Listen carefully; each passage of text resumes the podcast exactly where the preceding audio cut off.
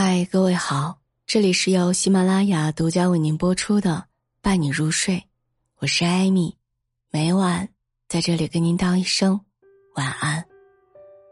前几天看到一则帖子，发帖的网友说自己不喜欢哥哥的女朋友。网友说的这个哥哥是堂哥，与他同龄，并且两人感情很好。今年过年的时候，堂哥把女朋友小 A 带回来了。网友细数了在这次见面当中自己不满意小 A 的地方，比如小 A 明明比他小两岁，但是第一次见面交谈就以哄小孩的语气问他一些工作等信息，这个过程让他很不舒服。他对小 A 说明了自己的年龄之后，认为小 A 仍然不依不饶。为了跟他套近乎啊，小 A 还把他堂哥的八字拿出来与他讨论，这同样让他很不喜欢。可是他的堂哥却很爱女朋友，他们的感情很好。随后，小 A 在饭桌上的表现让他愈发的不喜欢。该网友说：“对方吃我哥吃的太透了。”他举例，小 A 可以轻轻松松的猜到堂哥的银行卡密码。网友还说。堂哥从小饱受父亲的打压式教育，人虽然很帅气，但是超级自卑。由此，他分析，之所以堂哥会如此喜欢小 A，就是因为小 A 给了他有能力照顾别人和被仰望的感觉。网友再次强调，堂哥是个很好的人。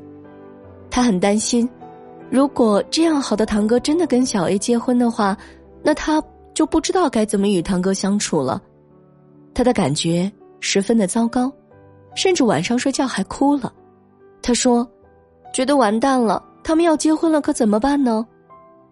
帖子一经发出，不少人觉得不能理解这位网友的想法，因为在他的描述当中看不出小 A 有特别过分的地方，反而是这位网友对于小 A 有着诸多恶意的揣测。网友说：“那是你堂哥的女朋友，跟你有什么关系啊？”日子是他俩过的，又不是跟你过，他俩能过下去就好啊。有人问：“你堂哥都没有说什么，你在矫情什么呢？”他回复道：“怕他没遇良人，怕他遇见跟我不合的良人，以后兄妹关系就淡薄了。”看到这里，大家更加迷惑了。前一句还能理解他爱护哥哥的心意，后一句就有了些难以理解了。感情，堂哥的未来伴侣还得先跟堂妹合个八字儿啊！这位网友让我想起电视剧《新居》里的顾青瑜与冯小琴。顾青瑜是个独立能干、事业有成的上海本地女性，她的弟媳冯小琴是一位外地嫁到上海的家庭主妇。剧情开始，是冯小琴的自述：房子是一个人的脸面，上直角，下直角。内环、中环、外环、商品房、经适房、拆迁房，买什么样的房子，就是什么样的人。可以看出，冯小琴在剧中的人设是一位对房子有着执念的沪漂，也因此，她十分积极的与丈夫顾磊念叨卖房的事儿。由于资金不足，她还写好了台词，让顾磊找姐姐顾青瑜借一百万买房，但还是以失败告终了。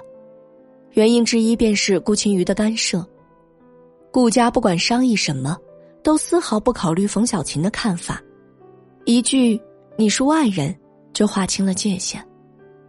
顾青瑜劝着弟弟顾磊，他比你精明，你要做好打算，买新房子必须加你的名，要小心，他已经有一个妹妹靠你过活了，防止再来个弟弟。这一番话是姐姐对弟弟的规劝。但站在弟媳冯小琴的立场上，就是挑拨离间，结果就是冯小琴负气出走，顾磊尚且阻拦时，不小心摔下楼梯撞上玻璃，抢救无效去世了。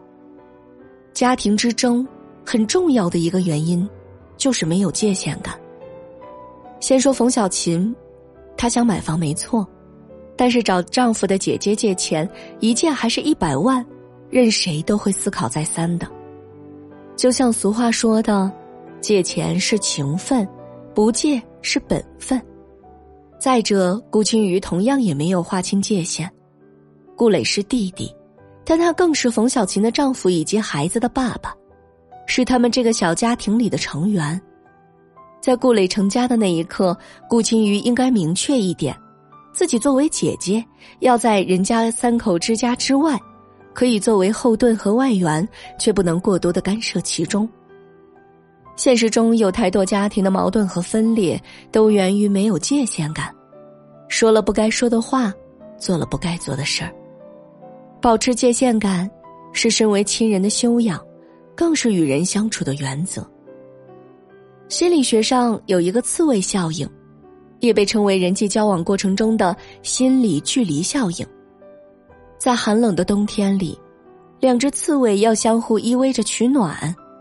一开始由于距离太近，各自的刺将对方刺得鲜血淋漓。后来他们调整了姿势，相互之间拉开了适当的距离，不但相互之间能够取暖，而且很好的能够保护对方。人。亦如此。亚瑟·叔本华说：“人就像是寒冬里的刺猬，互相靠得太近会觉得刺痛，彼此离得太远，却又会感觉寒冷。人必须保持适当的距离过活啊。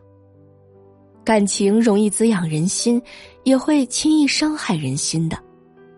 不管是血浓于水的亲情，还是海誓山盟的爱情，都可能在不经意间。”刺痛对方，在一定的距离里尊重他人，也爱护自我，消弭掉无间，保持一种不远不近的距离，亲密有间，疏而不远，这样才可以久远。